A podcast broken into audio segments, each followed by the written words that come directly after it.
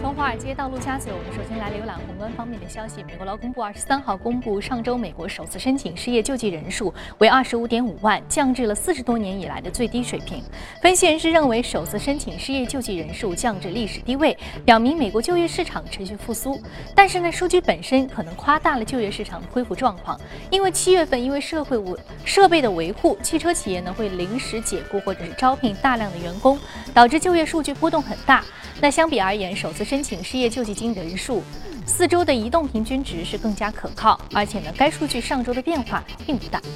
国际货币基金组织二十三号发布报告称，主要发达经济体采取宽松的政策，提高经济增长，有利于世界经济。同时呢，新兴经济体。国际投资头寸明显改善，能够比较好的抵御美元升值带来的负面影响。报告指出，美元持续升值，同时伴随着主要发达经济体货币政策的分化，这将给其他国家带来巨大的风险。历史经验显示，美元升值周期内，新兴市场经济体遭遇了严重的金融危机。报告还警告，过去十年新兴市场经济的公司债务增长，这将带来比较大的外汇风险。那美元的持续升值呢，还带来了大宗商品价格连续下挫，国际金价更是一路下跌。摩根斯坦利发布的报告显示，通缩风险降低，美联储加息，希腊债务危机缓解，中国股市下挫是五月以来黄金下挫的原因。近日呢，中国公布了黄金储备，加速了金价的短线下跌。报告认为，金银等贵金属进入到了大波动的时代，预计未来金价可能会跌至八百美元。此前呢，法金银行也发布报告称，黄金、白银、铂金等贵金属下跌趋势已经形成。未来还有低点。好，接着我们再来关注希腊。希腊议会二十三号投票准备旨在获取国际救助的新一轮改革协议，为希腊与国际债权人的第三轮谈判来开启先决条件。那新的改革措施议案呢，就包括了通过银行复苏与清算指令相关的法案和修订民事诉讼法等内容，意在通过干预银行运作来保持银行业的稳定，避免破产。最新的民调则是显示，虽然希腊总理齐普拉斯给希腊带来了条件苛刻的援助协议，并且让希腊银行业一度关门，人民提款受限，但是呢，他在希腊人民之间仍然是受到比较大的欢迎。受到内需不振、出口下滑以及中东综合呼吸症的影响，韩国第二季度实际 GDP 的环比仅增长了百分之零点三，增速连续五个季度低于百分之一，也低于央行的预期百分之零点四。从不同行业来看，受旱灾的影响，农林牧渔环比巨减百分之十一点一；受到 MERS 疫情的蔓延影响，服务业环比增长百分之零点一，增幅小于第一季度的百分之零点九。分析人士指出，目前的韩国经济面临着相当大的通缩风险。好，刚刚我们纵览完了宏观方面的消息，啊，知道美股方面呢？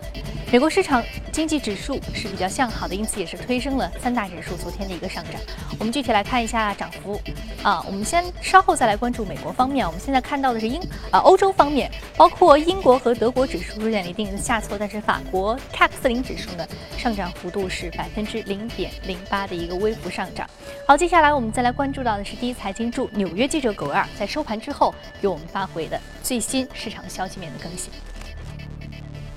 主持人，隔夜美股财报密集公布，好坏参半。卡特皮勒公布每股盈利一点二七美元，营收不及预期，公司下调了全年的盈利预期，称主要是受到了美元汇率走强和疲软的经济环境的影响。卡特皮勒表示将会继续控制成本，股价大跌百分之三点五，也拖累道指走低。另一家蓝筹股三 M 财报显示，每股盈利二点零二美元，较预期好出两美分，营收不及预期，股价跌幅在百分之四左右。好消息则来自于通用汽车公布经季节调整后的每股盈利是二点一点二九美元，较预期好出二十一美分，营收不及预期，则是受到了汇率因素的影响。北美地区的盈利创下新高，并且公司预计下半年的形势将好于上半年。通用汽车股价上涨百分之四左右。另外，美国劳工部宣布，上周首次申请失业救济金人数报二十五万五千人，创下四十一年半的新低。不过，分析师也认为说，夏季美国的首申人数普遍趋于波动，因此呢，还要看未来数周这一数据能否稳定。沃尔玛宣布全面收购一号店的消息。沃尔玛在声明中表示，将会加速电商的投资，并为客户创造一个线上手机端和实体店的无缝体验。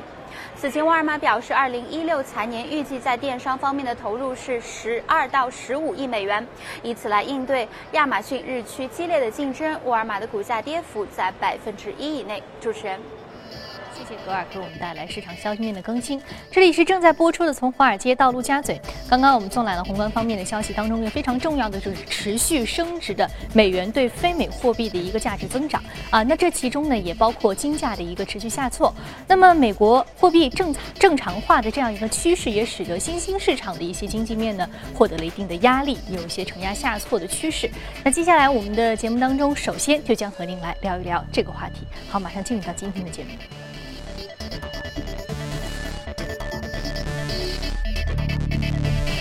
请到现场的嘉宾呢是来自于华城中本集团的副总经理马一寻女士，马女士早晨好。早上好，嗯，我们很可喜的看到啊，现在美国的货币政策终于是回归了一个正常化，而且呢，加息的这个趋势呢，在今年定调的可能性是比较大的，包括从耶伦讲话当中。但是这个要分分两方面来看，一方面呢是美国这个啊美元对于非美货币的一个持续增值，啊。另外一方面，还有就是这个新兴市场面对这个美国货币正常化，它会有一定的这个风险，包括美元的持续流出啊，美国外汇储备持续流出。这其中非常重要的就是美元相对于人民币来说，人民币就有一个承压贬值的可能性。对啊，那您对于这个可能性怎么看？我觉得这种持续性可能会逐步的增强，而且呢，应该说市场的认同度也在逐步的加大。呃，我们首先看到的就是，呃，现在呢。加息的预期越来越强烈，现在甚至应该说，街边的老大爷可能都知道美元要加息了。那么，呃，虽然有一些人认为，那加息的预期所带来的市场压力，那已经得到充分的体现，不过如此。但是，我对这件事情还是持一个相对比较谨慎、偏悲观的这样的一个看法。呃，因为悲观是来自于，因为每一次美元加息的进程过程当中，都会给。整体的世界的资本市场带来一场血雨腥风，这些是大家在后面的整体的市场，呃，行情的预演当中必须要注意，而且要引起足够重视的这样一点。呃，因为现在我们看到的就是说，美国持续的利用加息的预期呢，来提振它的美股和美债的这样一个强劲的走势。那么，呃，我们看到的就是说。在这种加息的预期下，它利用的就是说，一个就是呃加速美元的这样的一个主动性的回流，另外就是在各地的市场，包括新兴市场，特别是或者说特别是新兴市场，去制造各种的这样的一些市场的危机，呃一些重大的事件，然后呢，呃使美元资产和美元货币更为惊恐的回流美元，呃回流美国。所以在这种情况下，呃，应该说我们首先看到的就是，因为我们自己在中国，那呃，对中国经济的影响已经有非常明显的这样一个体现。因为最近一次，应该说，呃，美国利用对于 A 股也好，对于港股也好，这样一种打击，那么已经引起美元的持续的外流，而且呢，已经对中国的经济政策产生了非常明显的这样一个影响。因为就是前五个季度。呃，根据 J P Morgan 的这样一个统计数据，已经是流出了五千两百亿美元。所以呢，呃，我们看到的就是说，近期其实国内的外汇流出对于呃相应的这个流动性的充裕程度是受到了很，应该说已经引起非常大的这样一个影响。那么接下来中国的经济政策可能因为这个就会产生比较大的明显的这样的一些变动，都有这种可能性。那么另外就是说。呃，刚才提到主持人提到的黄金的走势，也已经出现了一个十连跌，而且呢，呃，接下来恐怕美呃黄金呢去下行，甚至击穿一千，呃到九百点去支寻求支撑的这种概率也在进一步的加大，包括原油一系列的这样的一些大宗商品。大宗期货的这样一些走势，可能都会因此而产生承压。也就是说，除了人民币会面临呃贬值的这样一个承压，那么相应的大宗商品的走势，未来也是会在加息的周期当中不可乐观的去面对。而且，如果说美元这样的一个加息周期来临之后，大幅的加息一定会对整体的呃资本市场，特别是新兴市场产生重创。那么。呃，因为现在我们看到，就是说，在黄金这个角度，因为今天主要是谈黄金，我们知道，就是说，金矿的股价，就很多的这个世界性的黄金呃矿业的股价都已经下滑了接近百分之五十，这是在近期的一个非常明显的这样一个走势。所以呢，就是黄金在这样的一个趋势下，那么未来走势呢，绝对是不容乐观的。那么目前呢，因为这种走法，很多人说，呃，既然已经是出现了大幅的这样一个下行，那么我们可以呃快速的去买入黄金，来呃寻求一个反弹或者说向上的这样一个呃波段性的机会。但实际上现在肯定不是一个好的这样的一个呃节点，也不是说现在能够大家能够追踪得了这样一个恰如其分的节奏的，呃，所以呢，就是整体上从个人投资者，从资金量小的这样一些投资者来说，目前还是要更多的去观望。呃，黄金的这样一个走势，所以短期不要对于黄金忽涨忽跌，或者说上涨下跌做一些波段性的操作，因为本身资金量比较小的话，这个波段很难去把握。对，嗯，所以就是说，我们呃国家呢，现在确确实实近期是有一个增持黄金的动作，增持了有百分之五十七，接近百分之六十这样一个幅度。对对，但是应该说这是一个长期的国策，因为就是说我们国家是因为现实情况，我们对于外汇方面美元的。这样的占比非常非常的大，黄金只占到百分之一点七左右。那么从世界格局来看，以美国为首的这样的一些西方的国家，包括德国、法国、瑞士这样的国家，它的呃外汇储备当中，黄金普遍占到百分之七十以上，美国达到百分之七十五。所以呢，呃，应该说国家从目前这个时点去增持黄金，只是呃进一步增持黄金的一个策略中的第一步。那么。个人投资者不宜跟随国家的步调，我们进一步的去增持黄金是一个国策的需要，而不是说在这个位置就是一个最低的点位。嗯，追求一个经济增值的需要，它是一个国策的需要。因为美联储货币正常化之后，可能会应对的一些包括来自于汇市、股市、期市的一些风险，很多的不确定，很多的不确定性。那么我们刚刚其实说您在。评论这个话题的时候，从一开始就给了我们一个论调，就是说未来美国货币正常化的话，对于新兴市场国家是会输出一定的风险的。对啊，那么这个风险，我们普通的个人投资者应该去怎么样去用我们的资产配置的调动或者是方式来规避和应对一些这样可能会带来的潜在的不利影响呢？呃，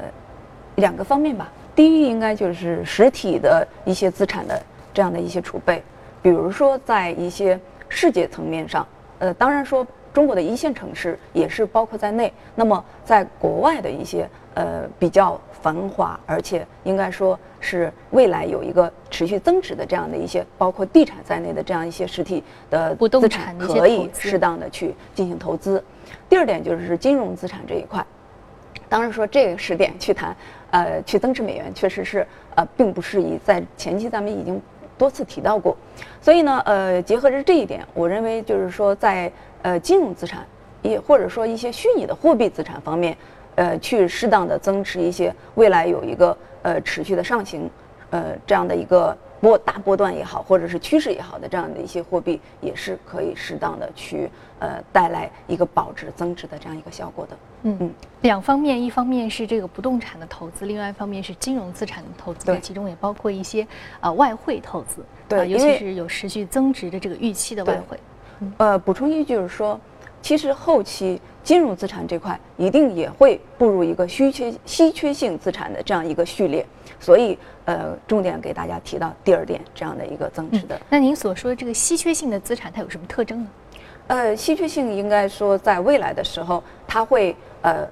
嗯，就是相应的它积聚的部门会相应的比较的偏狭窄。那么呃，主要是在一些。垄断性的行业，或者是说垄断性的政府机构的呃这样的一些序列当中，就比如说在国内，现的金融资产普遍是在掌握在一些像银行，甚至 M 二里面，主要在一些非呃盈利性机构，甚至说是在政府机构的这样的一些储备的呃序列里面。所以呢，在未来来说，呃民间的机构，一些中小型的企业，他想拿到这些资产，就要付出。比较高的这样一些成本，所以呢，从这个角度上来说，它会呈现出一些稀缺性的这样一些特征。那么，在未来的这样的一个整体的资本市场的这样的一个走势当中，这种呃特征呢会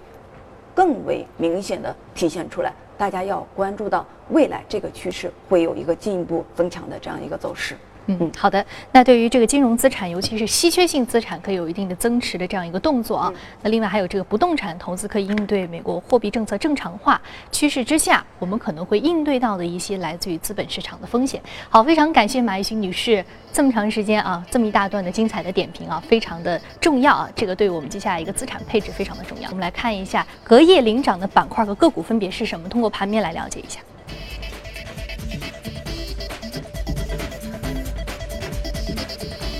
首先，我们来关注个股方面，生物技术、游戏设备以及服务，还有半导体、商业服务、工业设备批发是领涨的个股的来自于的板块。那我们再来关注到的是板块方面。好，我们稍后再来关注板块。我们先来关注这个 Ultra Clear Holdings，来自于半导体板块的一只个股，上涨幅度百分之三十一点九二，目前的价格是七点一五美元每股。嗯。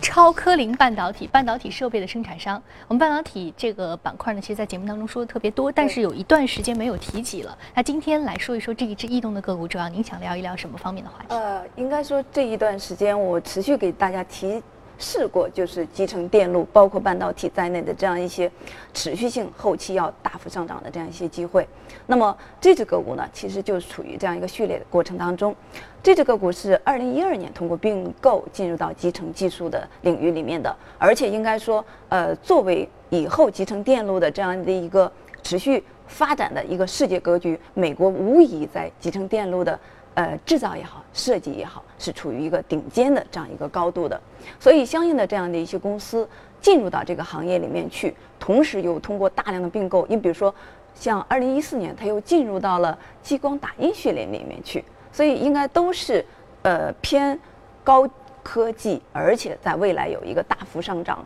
预期的这样的一些呃呃产业或者是行业。所以呢，它未来一个是说，目前它已经有一个呃比较好的这样的一个营收。那么呃，随着这样的一个进一步的走势的增强，或者说和整体的世界格局，包括国内的这样一些集成电路的走强，未来呢，应该是会有一个持续成长和高营收的机会的存在。嗯嗯，具有核心技术的，而且行业整个的增长潜力是比较大的，而且相关自己公司有比较独特的这个商业策略的这样的一个公司，是有持续的一个增持的潜力的。好，非常感谢马女士对于我们移动美股网部分的一个点评。接下来我们来一组最新的公司资讯。我们首先来关注到的是。有关于 Amazon 方面的消息，首先来关注美股财报。Amazon 宣布呢，快速增长的云计算业务和市场营销提振了公司的销售。第二季度 Amazon 实现销售额是二百三十一亿美元，每股利润是零点一九美元，均是超过了分析师此前的预期。财报公布之后，Amazon 股价在盘后交易当中飙涨了百分之十八，股价升至了五百七十二美元，市值突破了两千五百亿美元，超过了沃尔玛。麦当劳发布的二季度财报显示呢，受到全球同店销售的下下滑打击，当季实现营收六十四点九亿美元，同比下降了百分之九点六。但是呢，市场预期仍然是高出四千万美元，当季实现净利润十二亿美元，调整之后每股收益一点二六美元，市场预期呢是高出了两美分。英国出版商培生集团周四宣布，已经同意将旗下包括《金融时报》在内的 FT 集团以八点四四亿英镑价格出售给日本最大的媒体公司日本经济新闻社。此次拟出售资产包括报纸《金融时报》、网站 FT.com 与 FT 中文网以及银行家杂志等资产，但是不包括《金融时报》集团位于伦敦市中心的总部大楼及其持有《经济学人》集团百分之五十的股份。出售《金融时报》集团之后，培生集团将专注于教育市场。欧盟反垄断监管机构周四正式向美国六大大型的电影公司和英国天空电视台发起反垄断的指控，称天空与这六家公司之间的协议可能会限制英国。和爱尔兰以外欧盟国家的消费者收看天空电视台的节目，从而违反了欧盟法律。之前的美国权威汽车测评机构杰迪尔保尔公司发布2015年汽车性能、运行和设计调研报告，上榜的大多为欧美汽车品牌，其中保时捷连续十一年成为了消费者满意度最高的汽车品牌，其后有捷豹、宝马、奔驰、凯迪拉克、奥迪等等。挤入前十的亚洲品牌有两个，分别是日产的高端品牌英菲尼迪和丰田的高端品牌雷克萨斯。好，刚刚我们看过了全球公司这资讯之后，我们再回到资本市场，和马一新女士来继续接着聊有关于次新股方面的话题，还有房地产板块的话题。我们通过盘面了解一下两只相关个股昨天晚上的一个股价表现。